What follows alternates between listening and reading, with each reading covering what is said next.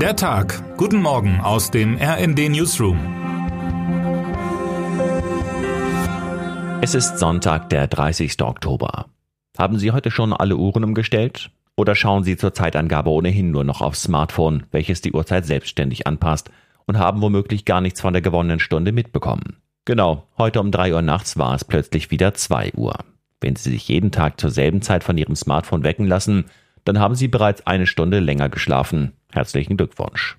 So richtig Freude bringt die Uhrendreherei hierzulande aber kaum jemanden mehr.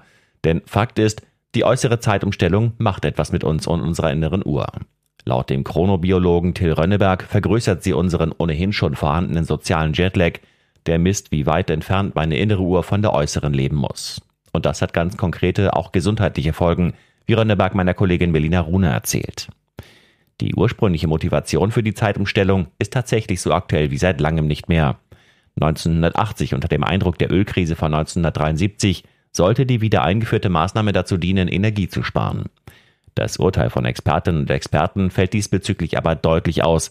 Mit diesem Anliegen ist man gescheitert. Der Dreh am Zeiger zur Winter- und Sommerzeit bringt demnach keine spürbare Energieeinsparung, sagt eine Sprecherin des Bundesverbands der Energie- und Wasserwirtschaft der DPA. Und sowieso, war da nicht mal was? Haben wir nicht einmal darüber abgestimmt, dieses Prozedere zu beenden? Tatsächlich wurde bereits 2018 in der EU-weiten Umfrage, mit Rekordbeteiligung übrigens, bestimmt, dass die ungeliebte Umstellung ein Ende haben soll. 84 Prozent der Teilnehmer waren für eine Abschaffung.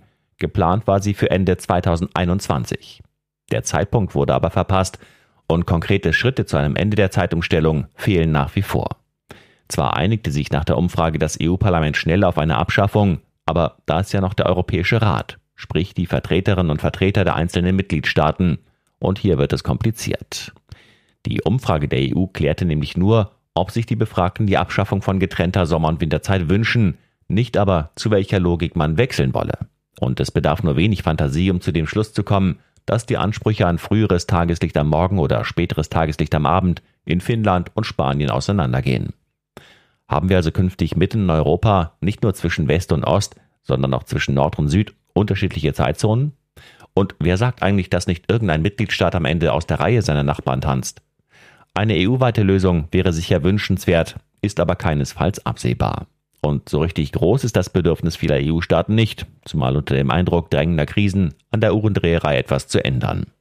Denn die EU-Umfrage erreichte 2018 zwar eine Rekordteilnehmerzahl, allerdings nahmen trotzdem nicht einmal 10 Prozent der EU-Bürgerinnen und Bürger daran teil. Und die, die teilnahmen, kamen zu einem sehr großen Teil aus Deutschland. Und so bleibt es ein Thema, dessen Umsetzung politisch kompliziert ist. Eine Lösung aktuell nicht in Sicht, bleibt uns also nur die zusätzliche Stunde Schlaf zu genießen und das Gefühl eines leichten Jetlags. Termine des Tages. Auf Reisen. Außenministerin Annalena Baerbock bricht um 14 Uhr zu ihrer Reise nach Kasachstan und Usbekistan auf. Dabei wird sie von einer Wirtschaftsdelegation und Abgeordneten aus dem Bundestag begleitet. Preis. Um 11 Uhr wird der mit 500.000 Euro dotierte Deutsche Umweltpreis verliehen. Mit dabei ist auch Bundespräsident Frank-Walter Steinmeier. Formel 1. Der Weltmeister steht zwar schon fest, aber dennoch stehen noch drei Rennen aus. Um 21 Uhr geht es für die Fahrer in Mexiko auf die Strecke. Was heute wichtig wird. In der südkoreanischen Hauptstadt Seoul ist es bei einer Halloween-Party zu einem Gedränge und einer Stimmenmassenpanik gekommen. Infolgedessen starben nach Angaben der Behörden mindestens 120 Menschen, 50 weitere sind schwer verletzt. Mehr als 400 Rettungskräfte wurden entsandt, um Verletzte zu behandeln. Heute und in den nächsten Tagen wird sich zeigen, was die Ursache für die Panik gewesen ist. Und damit wünschen wir Ihnen einen guten Start in den Tag. Text Anna Schukart, am Mikrofon Dennis Braun und Sönke Röhling. Mit rnd.de, der Webseite des Redaktionsnetzwerks Deutschland, halten wir Sie durchgehend auf dem neuesten Stand. Alle Artikel aus diesem Newsletter finden Sie immer auf rnd.de slash der Tag.